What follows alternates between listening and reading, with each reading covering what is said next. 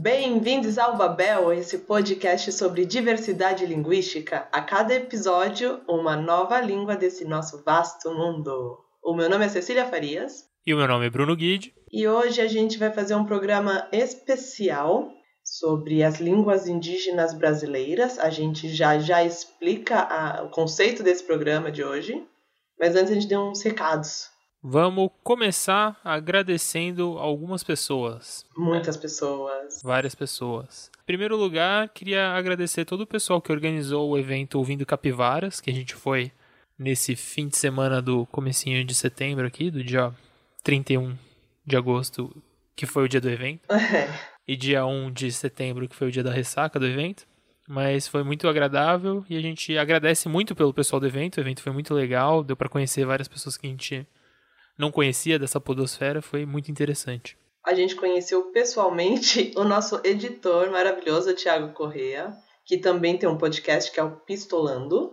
E pudemos conhecer também a Letícia do Pistolando. E um abração aí para os dois.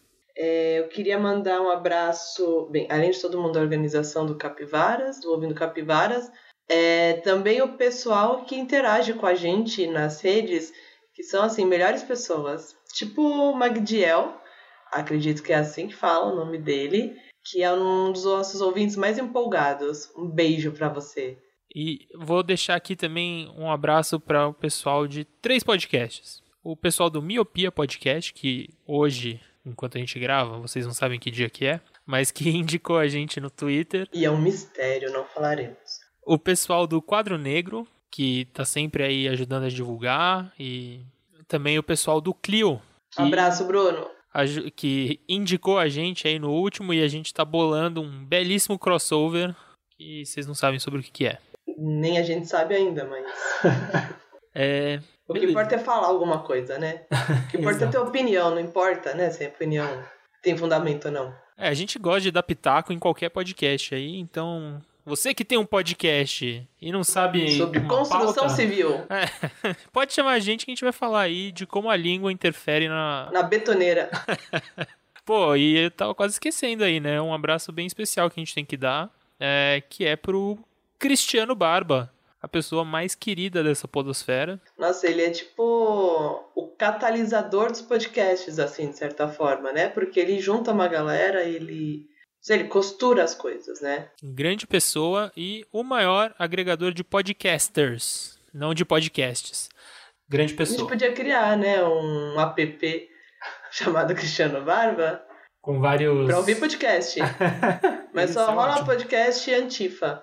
Ia ser ótimo. Nossa. Curados por Cristiano Barba. Meu, também quero muito mandar um agradecimento a todo mundo que indica a gente. Então é isso. Chegou a. Ah, minha mãe viu a matéria do Fantástico falou: ah, agora sabe o que é podcast? O que, que eu vou fazer? Vou lá e vou indicar o Babel. Muito obrigado para todo mundo que está indicando a gente aí. Tem sido um prazerzão aí. É... E é no boca a boca que a gente. Por falar em boca a boca. Por falar em boca a boca. Calma, é, não, as crianças podem ficar na sala ainda. A gente tem a nossa campanha de financiamento coletivo. Com pouco dinheiro, você consegue ajudar a gente na parte material da coisa. A gente precisa investir em equipamento, a gente precisa fazer pesquisa a cada episódio que a gente faz. E entra lá no apoia.se barra Babel Podcast e a partir de dois reais você já consegue ajudar a gente com dinheiro. Para quem não puder nesse momento ajudar com dinheiro, uma das formas é a propaganda. Ouve a gente, fala da gente, joga a gente na cara das pessoas. Insiste, seja aquela pessoa insuportável que indica um podcast para qualquer coisa que as outras pessoas estão falando. Aquele seu colega de trabalho que vai começar a estudar inglês e fala: pô, por que, você não vai estudar Nahuatl? Então eu vou te dar uma dica aqui de um podcast que pode ser muito útil para você. E, também a gente agradece as pessoas que já nos apoiam, né? É, esse apoio é fundamental mesmo. A gente também tem custo com domínio, com edição. Então, é, cada apoio é super válido. É, a gente está trabalhando aí para que o nosso site fique redondinho e fique mais legal para vocês acessarem também lá. E isso é dinheiro, né? E a gente é tipo pesquisador, que é uma, uma categoria em baixa no momento. Ah, sim. O mundo acabou pra gente profissionalmente. Mas seguimos. E temos novidades. Qual novidade, Cecília? Sabe aquela pessoa que você indica o podcast, mas aí ela não sabe como ouvir? Entendeu? Ela não, não quer ouvir um Spotify, até porque não pinga lá direto, né? E também não, não é do rolê do agregador de podcast. Agora, essa pessoa pode ouvir a gente no YouTube. A gente criou uma página no YouTube para colocar o, os programas, que assim, não vai ter um vídeo lá. O que importa é que vão poder ouvir a gente por lá. E o importante é a gente poder dizer que agora a gente é youtuber também, além de linguista, podcaster, youtuber, modelo e DJ. É, Cara, que eu já fui DJ. ah, e por falar em DJ, a gente tem a nossa playlist no Spotify, que é a Torre de Dança. Essa foi tão forçada que parece que a gente combinou. Foi excelente. Beleza, e acho que para encerrar então essa primeira parte de agradecimentos, é, a gente vai, a gente cedeu um pouco do espaço aqui do nosso programa para um, uma campanha que a Ana do Apenan Podcast está fazendo e que vai ser, enfim, vocês vão saber mais aí agora na fala dela. Projeto de meliponicultura com os caiapós no sul do Pará. Bem, fiquem aí com a voz da Ana para explicar direitinho. Oi, galera, aqui é a Ana Rosa do podcast Apenã. Eu vim falar para vocês sobre um projeto que estamos desenvolvendo com o povo indígena Caiapó e em parceria com especialistas em meliponicultura do IFPA de Marabá. Você já ouviu falar em meliponicultura? É a criação de abelhas sem verrão, como as nativas da região amazônica.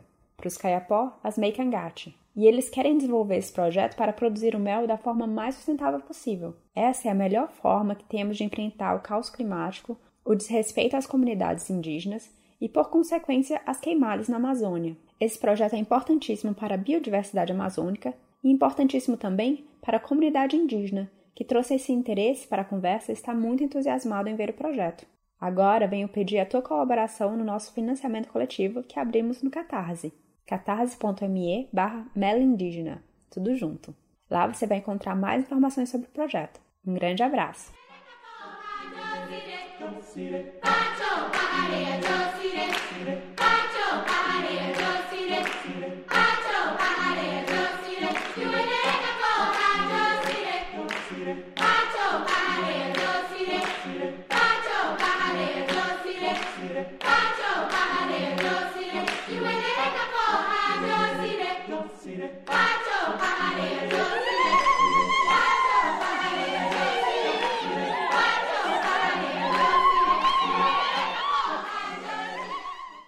A gente vai fazer uma breve introdução sobre o tema do dia. Esse é o especial Línguas Indígenas Brasileiras. E chamamos esse episódio de especial porque ele foge daquela proposta inicial do Babel de apresentar uma língua por episódio. Escolhemos fazer esse especial para deixar bem clara a toda a diversidade cultural e linguística dos povos originários desse território que hoje a gente chama de Brasil.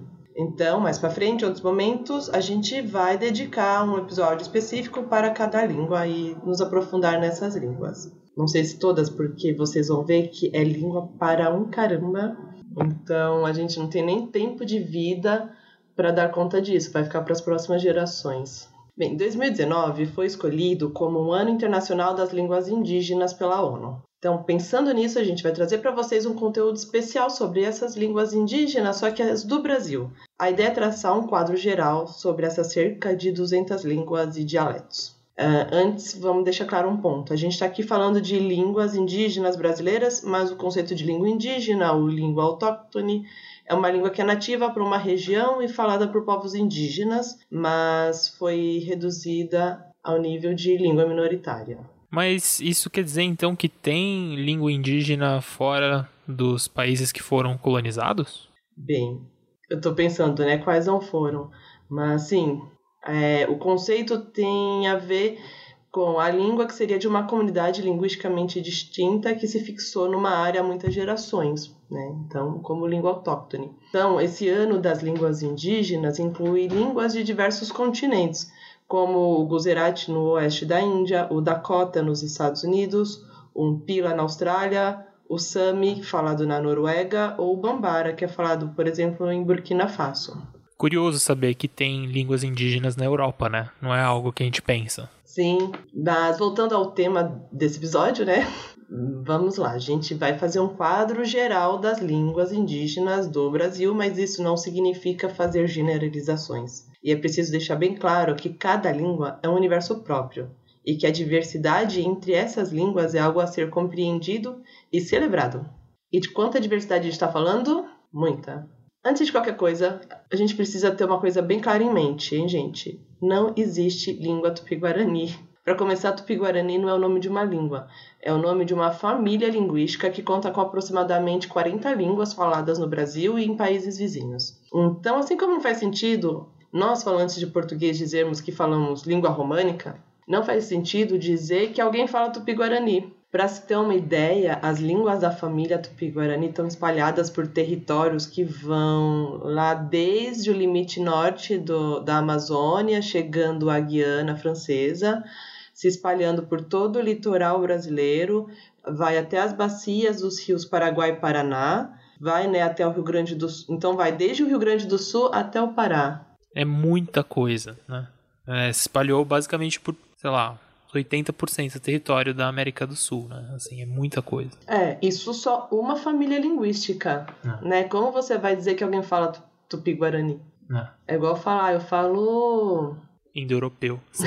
Assim, pelo tamanho Não, da dispersão. Não, é tronco-tupi. É, é tronco-tupi. Mas sei lá, ah, eu falo línguas eslavas. Mano, você não fala línguas eslavas. Enfim, e além disso, o tronco tupi, né, ao qual pertence a família tupi-guarani, a gente já vai ver mais para frente, ele é formado por 10 famílias linguísticas que elas são tão diferentes entre si quanto são, por exemplo, as línguas germânicas, as línguas eslavas, das línguas românicas. Maracanã.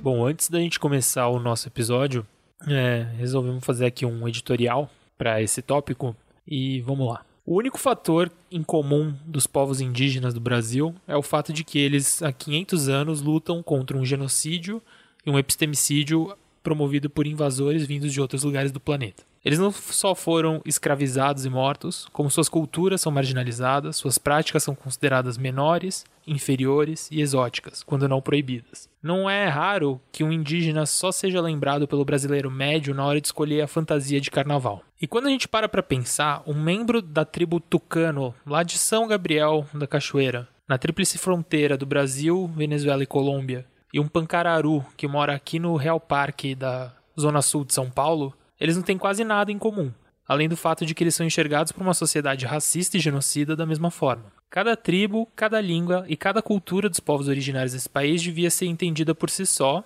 e a gente vai buscar fazer isso com episódios temáticos, como a gente disse. Ao mesmo tempo, em respeito a toda a resistência e organização entre os distintos povos originários para fazer frente a uma sociedade violenta, a gente acredita que é possível divulgar informações sobre a diversidade linguística nesse episódio especial. A gente vai tratar de generalidades, mas vamos, mais do que qualquer coisa, celebrar a diversidade desse universo.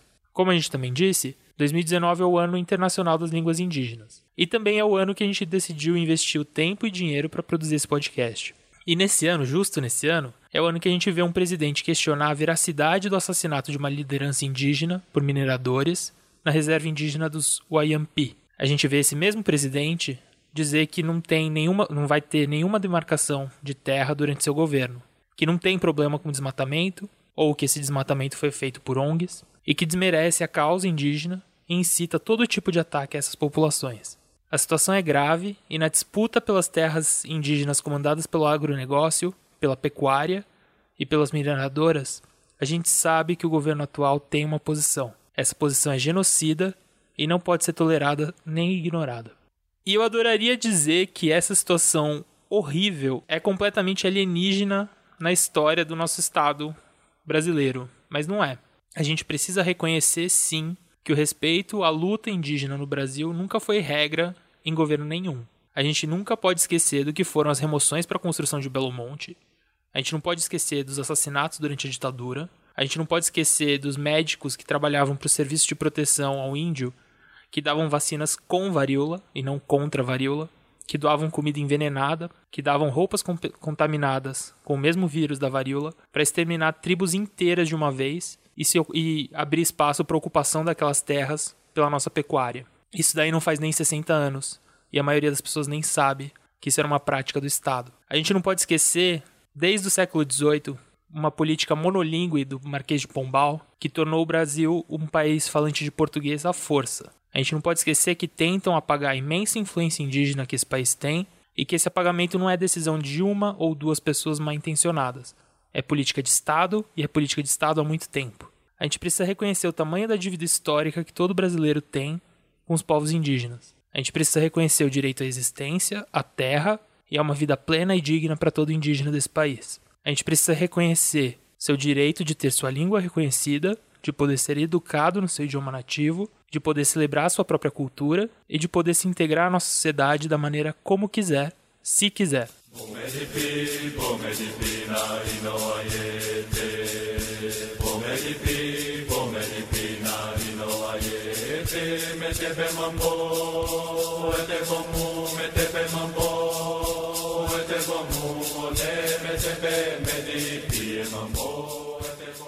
Dito isso, e deixando bem claro que neutro é detergente, não somos nós, a gente vai fazer um panorama geral da realidade linguística antes e depois da ocupação europeia no território, nesse nosso território.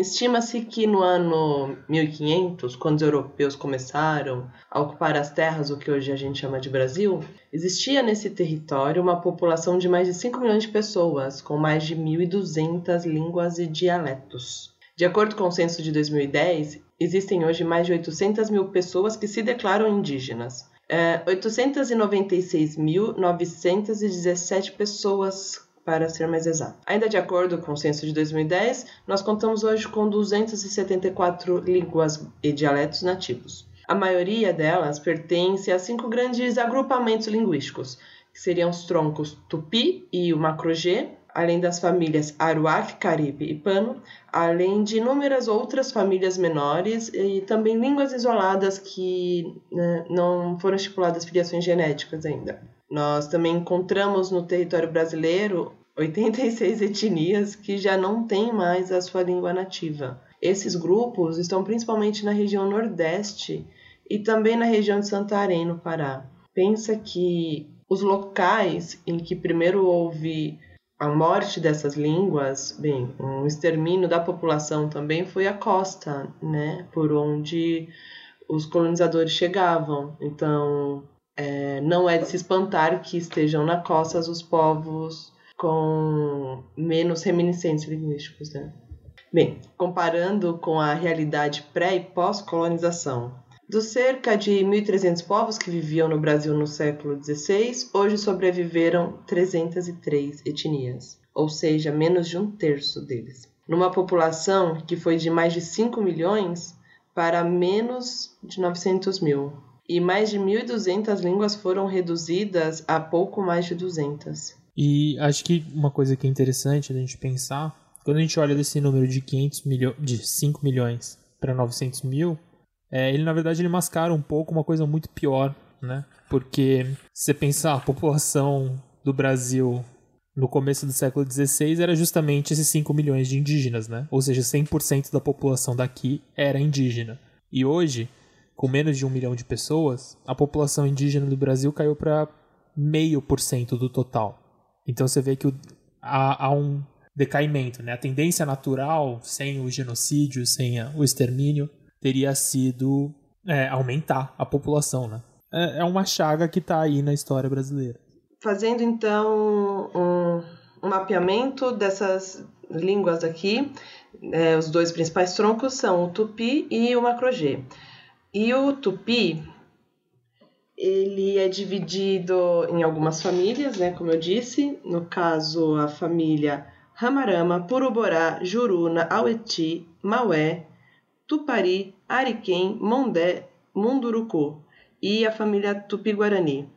É, eu tinha pensado em trazer para cá o nome de cada língua de cada família, das línguas de cada família, mas ia ficar uma sequência de nomes que parecia, bem, para quem é de São Paulo ia parecer que você estava andando em perdizes. que é um, um Caiubi pra cá, a Pinagés pra lá. A Pinagés. Mas é, até, Cecília, você toca aí num ponto bem interessante, que é um dos, das principais remanescências do, da influência indígena em, em São Paulo, né, pro paulistano médio, assim, é na toponímia, né? As toponímias do, de São Paulo... as toponímias de São Paulo são muito muito indígenas, né? Assim, não só, claro, Perdizes tem essa coisa de cada rua ter o nome de uma etnia e tal, mas os nomes aqui em São Paulo, tipo Anhangabaú, Tucuruvi, Jabaquara, tudo isso é tupi. Uhum. Ou mesmo onde a gente estava esses dias, Curitiba. Curitiba. Ah, isso aí. E só uma outra coisa, assim, desse tronco tupi que eu separei é que ele, é, bem, da família tupi-guarani, ela é tão grande que ela é dividida em oito ramificações. E aí, para não trazer todos esses nomes aqui, não ficar uma lista gigante que no áudio não faz muito sentido, eu contei as línguas e são 39 línguas das que estão no material que eu estou usando de apoio, que é um material produzido em 2006 pela organizado pela professora Luciana Sturto. Juntando todas as línguas dessas famílias que estão aqui, são 58 línguas. Beleza, partindo então para o outro tronco linguístico que tem, que é o chamado macro-G, ele tem uma característica interessante que, enfim, interessante não, na verdade é um pouco macabra, uh, que é um tronco de línguas mais interiorizado que o tronco tupi, ou seja, ele está mais para o interior do continente. E claro que isso, é, historicamente, havia presença de, de indígenas falantes de língua G, da família G e do tronco macro-G, na costa do Rio de Janeiro e em outras costas. Mas como essas populações foram é, tiveram contato muito mais intenso com os invasores, é, acabou que sobra muito mais é, quem não estava na costa. Né? Por isso, hoje, a, o tronco macro-G ele basicamente é composto por uma família, que é a família G, que tem diversas línguas, e algumas outras línguas isoladas. Você não tem mais de uma família dentro desse tronco. Por que, que isso aconteceu? Por causa da, da, da, do extermínio dessas populações e do extermínio da, da língua dessas populações, né? Às vezes não é necessariamente a morte de todas as pessoas que mata a língua, mas a aculturação, a, enfim, imposição de, do português acaba ajudando a, a exterminar essa variedade linguística.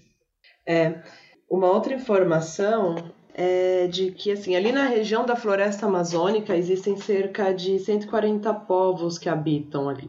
Bem, não, não, vou trazer os povos aqui, né? Mas é, além disso, existe, eles supõe-se que há cerca de 100 povos que são chamados, estão isolados ou que também podem ser chamados de povos em fuga. São povos que, justo como meio de autodefesa, eles se escondem tanto dos não indígenas como até mesmo de outras populações indígenas. Foi o meio que eles encontraram de sobreviver, nunca entrar em contato com grupos externos.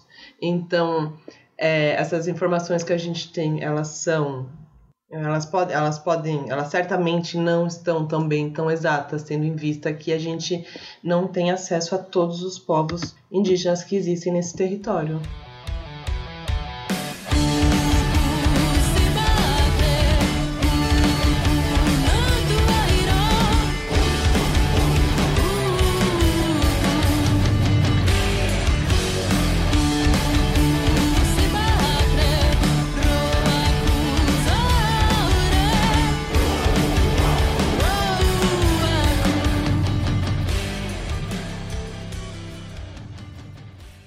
Bom, Cília, e como que está a distribuição das populações indígenas no Brasil?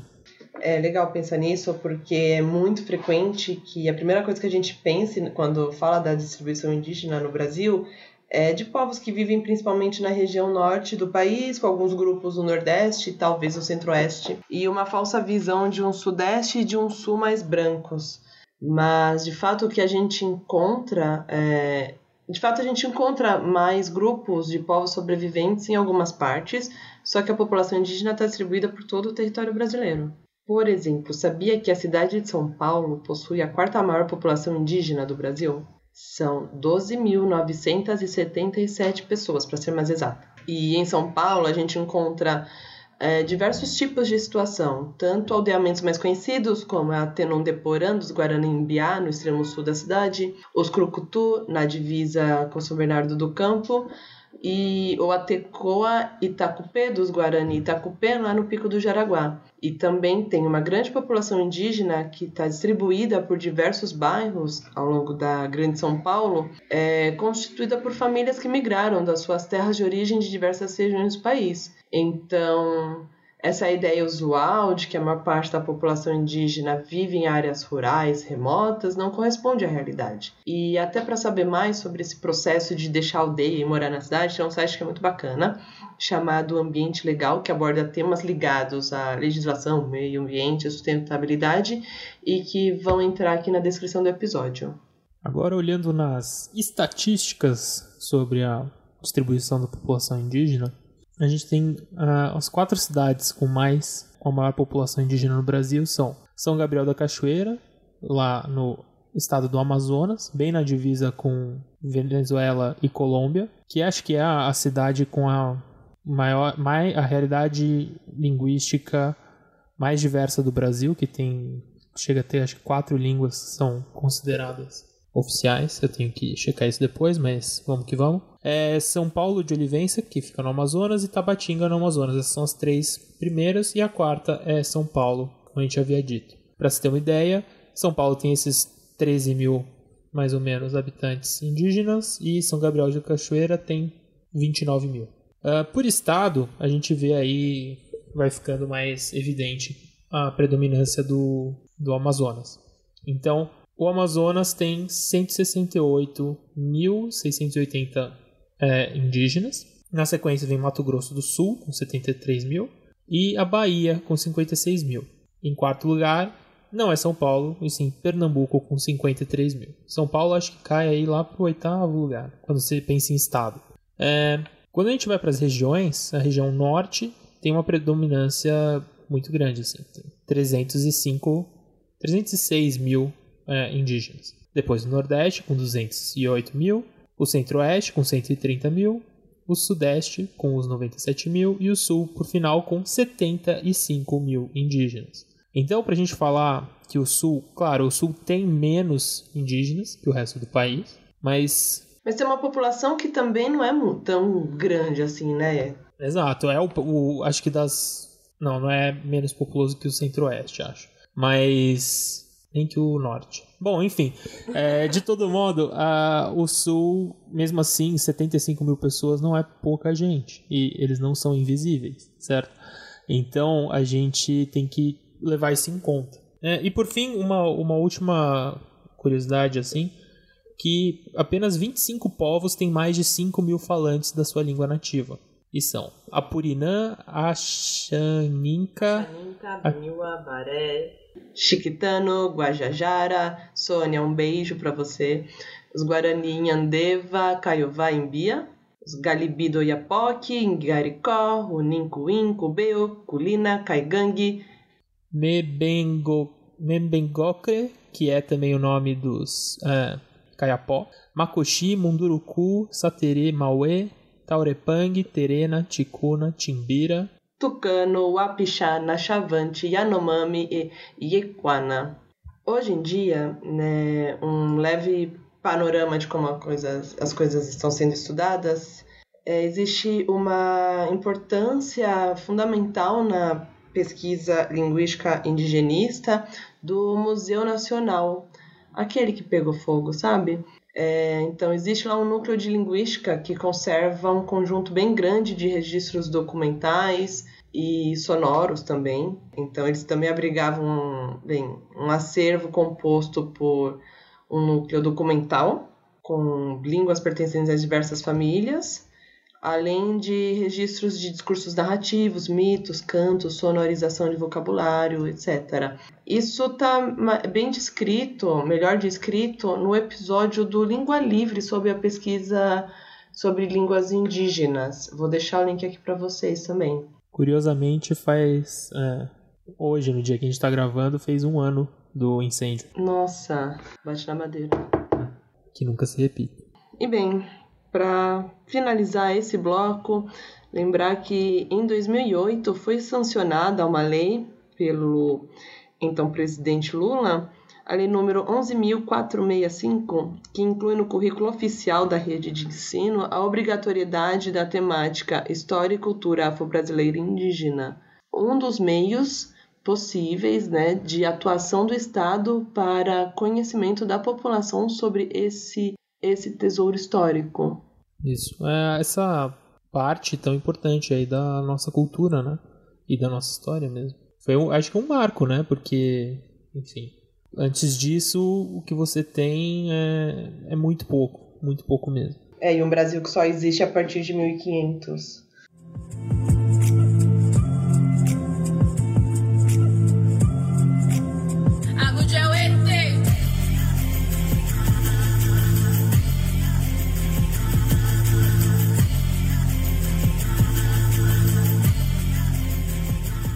Agora a gente vai ouvir um trecho falado em uma das línguas citadas aqui hoje, que é o tupi. É o poema No Meio do Caminho, do Carlos Drummond de Andrade, de um projeto do Instituto Moreira Salles, que coloca pessoas falando, recitando esse poema em diversas línguas. Uma delas é o tupi. Vamos ouvir.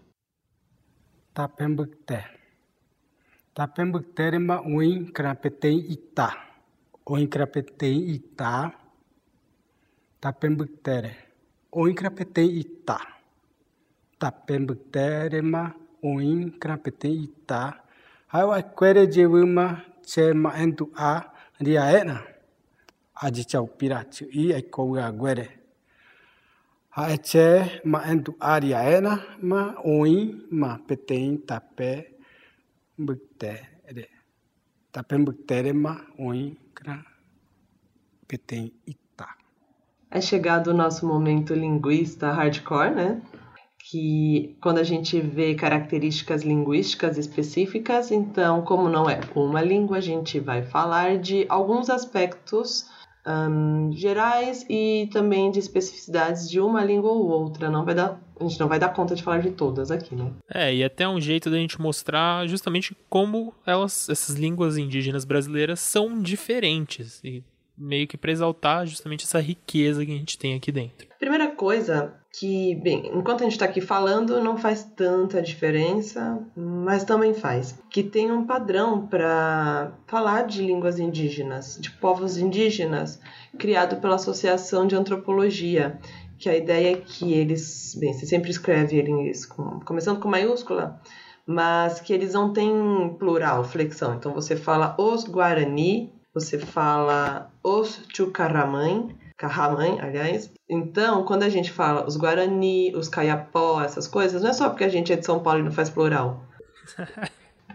Isso existe. Não foi a gente que inventou. Primeiro, vou falar de algumas características que são comuns em línguas do tronco tupi, ou em várias delas, pelo menos. Tem um quadro fonológico com, por exemplo, as vogais, eles têm uma vogal diferente do que a gente tem, que é uma espécie de i falado com a língua mais alta e no centro da boca. Então, é tipo i, i. Nossa. Vai ter um episódio futuro que a gente vai ter uma pequena discussão a respeito desse som e vocês, na verdade é o próximo episódio depois desse. Verdade.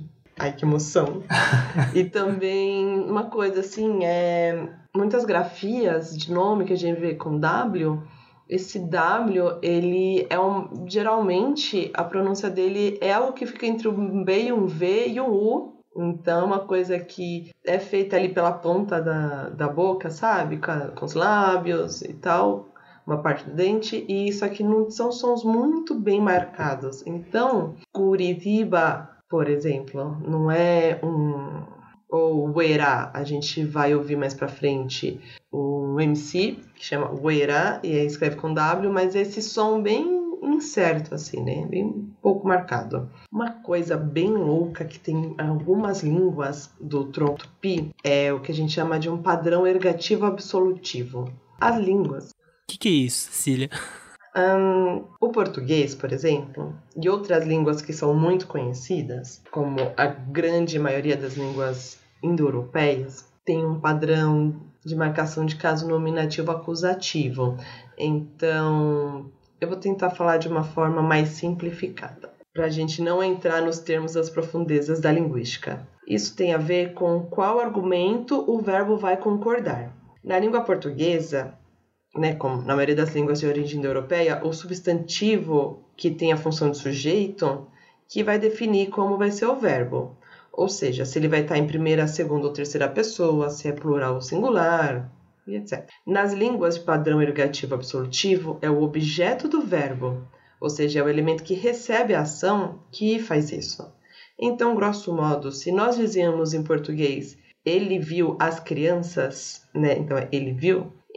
Caritiana, por exemplo, seria algo como ele viram as crianças, né? O objeto que recebe a ação que marca a morfologia do verbo.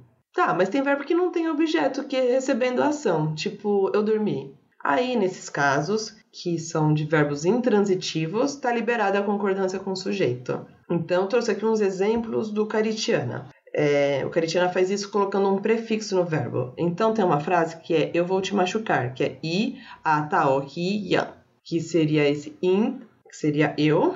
A é um, o prefixo de segunda pessoa, e aí taoki seria o machucar, e aí no final an, que seria o pronome de segunda pessoa. Então, se tem esse pronome no final an, que é de segunda pessoa, você tem que colocar o prefixo antes do verbo a para marcar que esse verbo está concordando com o seu objeto, o, ob o que foi machucado nesse caso. E aí, se fosse, por exemplo, um verbo intransitivo, como escutei, que o verbo é, ta, é então eu escutei, o pronome de primeira pessoa é i, in, na verdade, e aí você coloca um i antes do taopisso, que é o verbo, e aí concorda o sujeito com o verbo. Então ficaria ita opissot.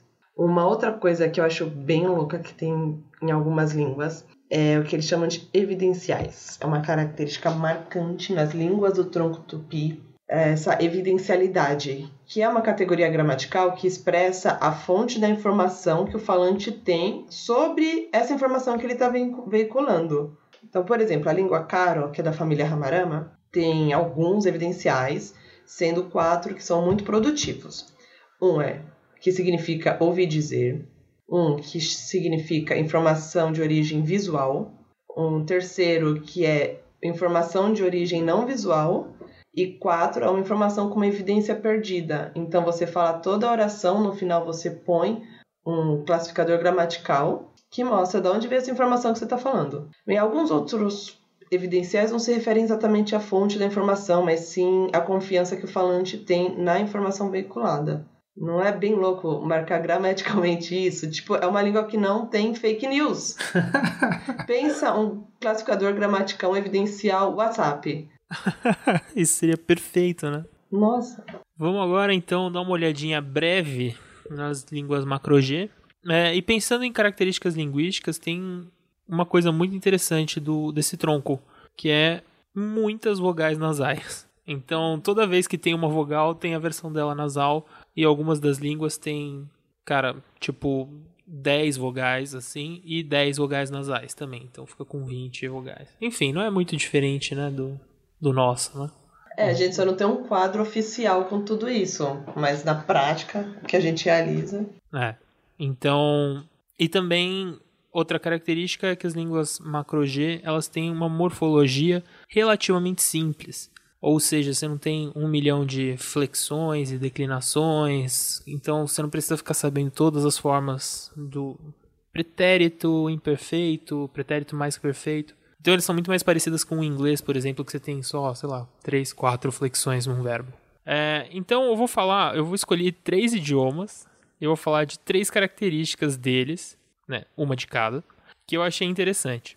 Até porque eu não vou me alongar muito, porque a ideia é pra gente falar, fazer episódios específicos sobre todos esses idiomas. Então vamos começar com o Chavante. O Chavante é uma, é uma língua falada por pessoas que vivem na região centro-oeste do Brasil, entre o Mato Grosso e o Goiás. São cerca de 15 mil pessoas que se dividem em 65 aldeias.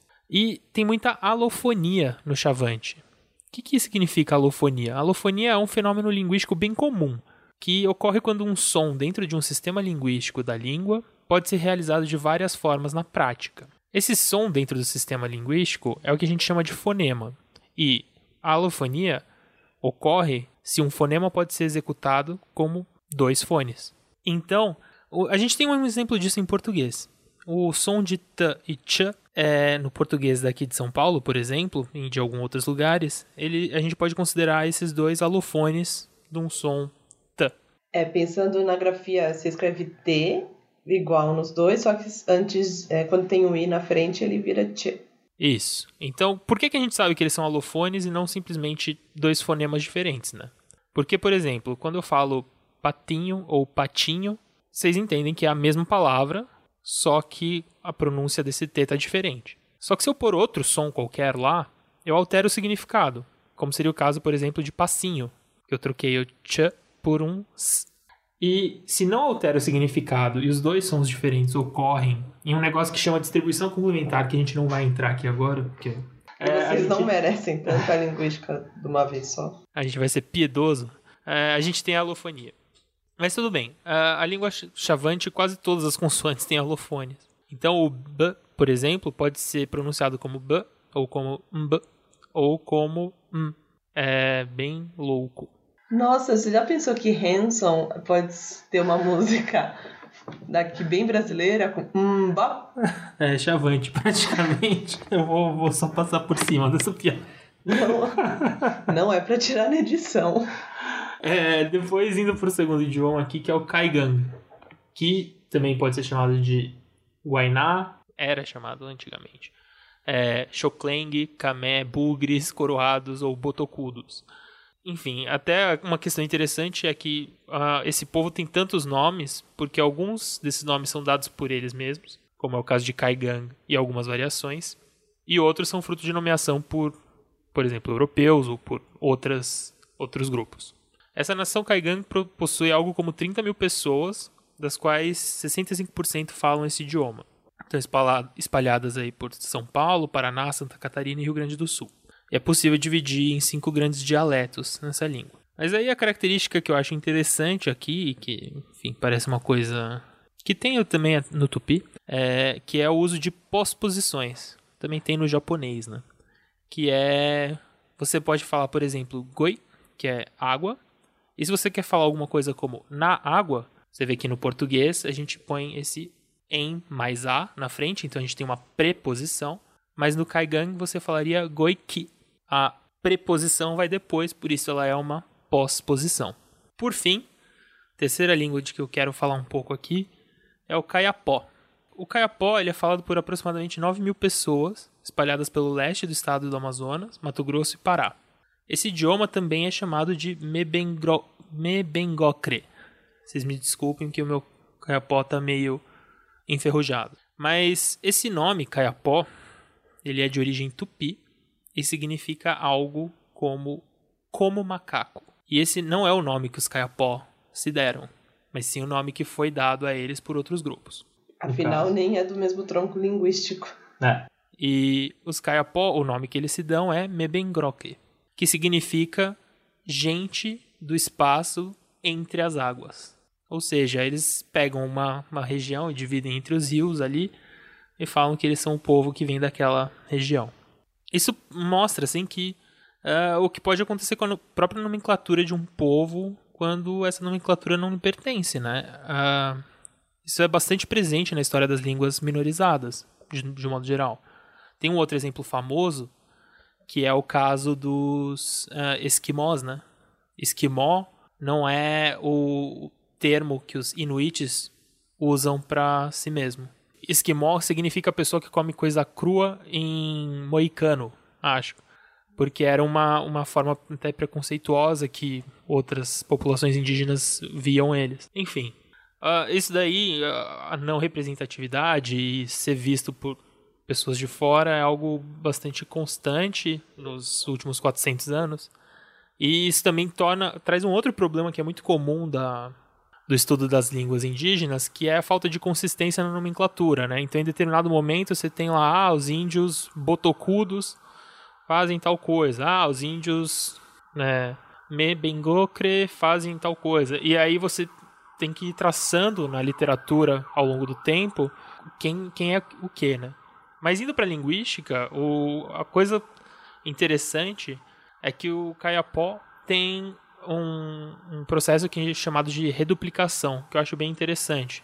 Então você pode falar, por exemplo, tutik, que é bater, e se você falar tutik tik, que você repete o tik, quer dizer que você bate repetidamente. Então quando você reduplica a raiz do verbo, você adiciona o sentido de acontecer constantemente. Você também tem kri, que é coçar ou cortar, e kri kri, que é fazer muitos cortes ou muitas, muita coceira.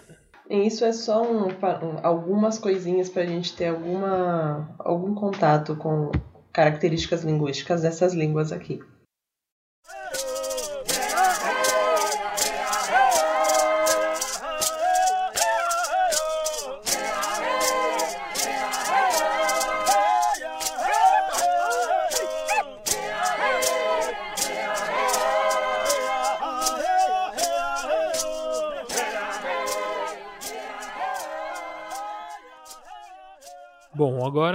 A gente não vai dessa vez falar sobre como aprender a língua, porque dessa vez não tem uma língua específica, né? Mas quando a gente for fazer dessas línguas todas que a gente quer tratar, a gente vai dar indicações de onde aprendê-las. É, mas passando então para as nossas indicações, Começa aí, Cecília. Ai, é muita coisa, viu, gente? Segura. É... Primeiro, eu queria falar de um projeto chamado Vídeo nas Aldeias, que é um projeto de formação de cineastas indígenas para que eles próprios registrem os seus povos. Então, foi botar a câmera na mão do pessoal e ensinar a usar, né? Criar, formar esse, esse, essa galera para que eles produzam os, os próprios conteúdos. E aí, bem, vejam, entrem no site que a gente vai deixar aqui na descrição que lá tem disponível, estão disponíveis os, os vídeos. Tem um filme que eu assisti muito lindo chamado Chuva é Cantoria na Aldeia dos Mortos, que é com os Craô. Deixo o link aqui também,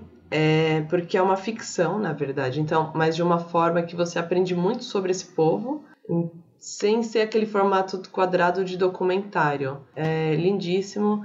Teve colaboração de um amigo aí que foi o Ian, na parte linguística antropológica. É, recomendo também a Rádio Yandé, que é uma rádio de temática indígena, a primeira, talvez a única, não conheço outra. Hum, queria também recomendar o trabalho da, de uma rapper chamada Katumirim, uma rapper ativista LGBT. Procurem o nome dela por aí. Olha, tem mais coisa. Vocês viram que tem um documentário chamado Guerras do Brasil.doc? Eu ainda não vi.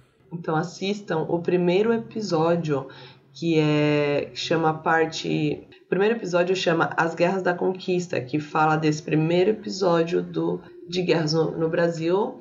Tem um panorama muito bem feito, muito bem explicado.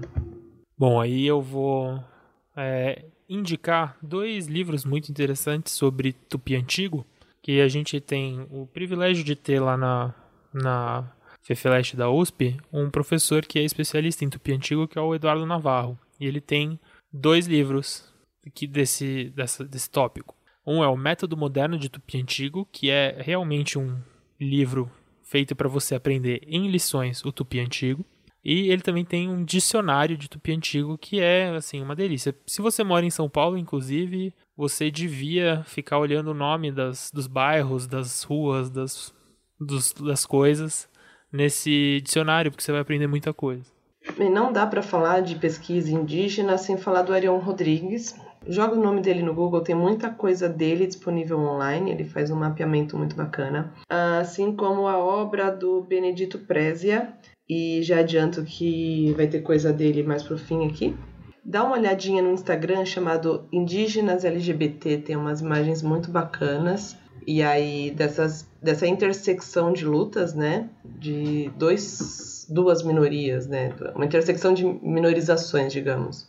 E na linha podcast também tem uma rinca de coisa bacana para ouvir. Vão ouvir lá o, o podcast da Apenan, que está aí com o projeto com os caiapós, que vocês já ouviram. E também tem um podcast que é tocado só por indígenas, chamado Originárias, e fala de produção cultural indígena.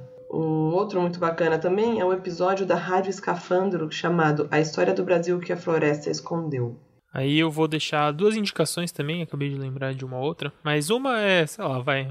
Eu sempre quis indicar o Vira Casacas aqui. então eu vou aproveitar aqui o episódio dessa semana, o 128. Eles falaram sobre a Amazônia e sobre política no Brasil de hoje, fazendo boas análises. É, além disso, também vou indicar o Filosofia Pop. Tem um episódio sobre filosofia indígena com o Cacaverá, se eu não me engano. Deixa até eu checar isso. Enquanto isso, eu vou contando aqui um outro também, que é o do Copenau, A Queda do Céu. Eu não li, é, bem, só conheço trechos e que fala sobre a chegada do homem branco, acho, né, aqui. Enfim, leiam A Queda do Céu. É isso, A Queda do Céu é o relato de um xamã Yanomami sobre as lutas dos povos da floresta e é escrito pelo Davi Copenaua, que é uma liderança indígena bem, bem importante aqui no país. E agora, confirmando a informação que eu dei parcial, é o episódio 50 do Filosofia Pop, que é Filosofia Indígena Tupi-Guarani com Cacaverá. Excelente episódio. Ah, e assim, é sempre legal ver também o trabalho da fotógrafa Cláudia Andujar, que ela tem há décadas com o Yanomami. Recentemente a gente teve uma exposição dela aqui em São Paulo. Hum, então, esporadicamente é possível ver, mas acho que na internet encontra o trabalho dela também, não? Acho que sim, e se eu não me engano, a exposição fica. É, quando ela não está por aí excursionando, ela fica em Brumadinho, é, lá no. em Otim. Esqueci o nome, mas fica em Inhotim, lá em Brumadinho, perto de BH. Bacana. Bem, a, a professora Luciana Estorto, é, ela lançou recentemente um livro chamado Línguas Indígenas, Tradição, Universais e Diversidades, pela é, Mercado de Letras. Então, quem quiser dar uma olhadinha também pode ir lá procurar. Uma outra indicação é uma matéria que a Piauí publicou, que na verdade é a tradução de um texto do Norman Lewis, que saiu na Sunday Times Magazine em 1969, sobre o genocídio indígena em curso no Brasil, na época.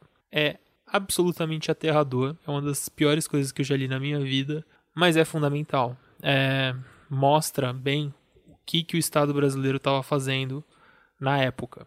E acho que é a gente tem que ver porque, enfim, para pensar o que mudou e o que não mudou. Bem, se você ouviu a gente até agora, você merece uma recompensa. Um dos livros que a gente usou aqui na pesquisa para esse episódio foi um chamado Povos Indígenas, Terra, Culturas e Lutas, do Benedito Prézia, com a Beatriz Maestre e a Luciana Galante, e foi lançado pelo selo Outras Expressões, que é o selo da editora Expressão Popular. A expressão popular que doou esse livro para o sorteio e, e é uma editora com um projeto muito bacana. Ela é formada por movimentos sociais com um, foi formada há 20 anos, aliás, em outubro agora eles vão ter uma festa de comemoração de 20 anos de existência, então fiquem atentos nas redes da editora aí. E eles têm um projeto de formação militante.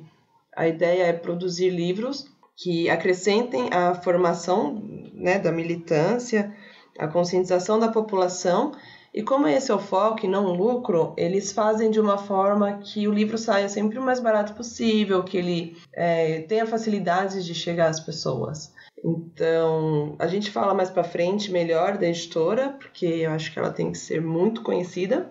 E é isso, assim que a gente lançar esse episódio, a gente já lança junto as regras para participar do sorteio desse livro de é, Povos Indígenas, Terra, Culturas e Lutas. E para finalizar, finalizamos com uma musiquinha, como sempre. Uh, que a gente escolheu aqui é do Weirá MC com Os Guarani, chamada Pemomba Emme. Bem, ele é da terra indígena Guarani Tecuapiaó, no Picruz do Jaraguá. E fiquem aí com essa música. Tchau, pessoal, e muito obrigado aí por nos escutar nesse nosso primeiro especial. tchau, tchau, pessoal. Até daqui duas semanas.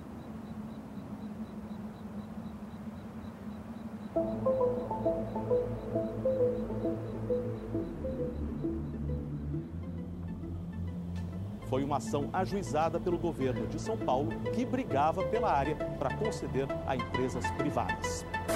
prevaleceu a, a postura anti-indigenista do governo Temer. Índios da tribo Guarani tomaram a área onde ficam antenas que transmitem sinais de telefonia celular e de TV, lá no Pico do Jaraguá.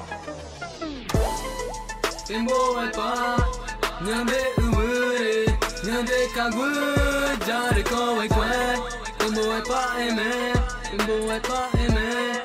Y'en des ubus, j'allais comme et un boy pas aimé. Y'en des ubus, y'en des cabus, j'allais comme et quoi. Moi, opu, un, taro wa, obi. バラが見にいいにゃでポップじゃれこちょだるくいるにゃぷあジェロ十じゃちのかぼらいにゃもにえどあんばべらにゃろばれてくにゃがらいくいるおぷあたくわぷおもにえどぼれてはいぐいちえべてぱんえいじゃもいおぷあだろわおぴバラが見にいいにゃでポップじゃれこちょだるくいるにゃぷあジェロ十じゃちのか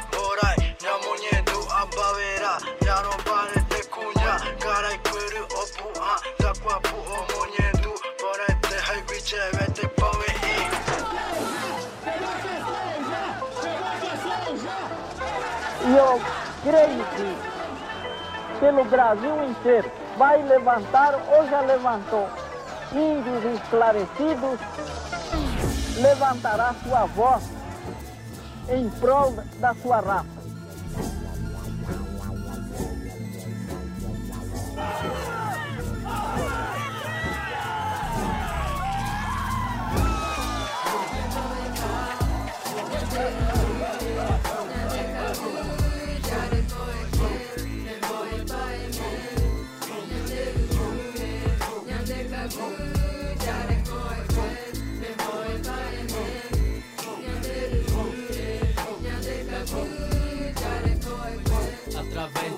Batida falo da minha vida Falo da vida dos jovens da perifa Cansei de chorar As histórias do passado faz eu sangrar. Mais uma criança morreu na madrugada. Cadê a solução pra mortalidade infantil? Sou nascido pra lutar, nunca estarei só sol me acordou, Jandeiro me levantou. De novo estou aqui passando essa mensagem consciente para os mano. Eu já lembrei de Deus, pode crer eu tô firmão. No dia de amanhã eu só quero acordar. Com um sorriso pode acreditar. Tentando não errar mais do que errei. Em 1500 mano, teve a invasão. E até hoje é bomba nos meus irmãos. Em defesa dos direitos indígenas, os Guarani chegou. Resistência, pou, pou, pou, pou, pou. Esse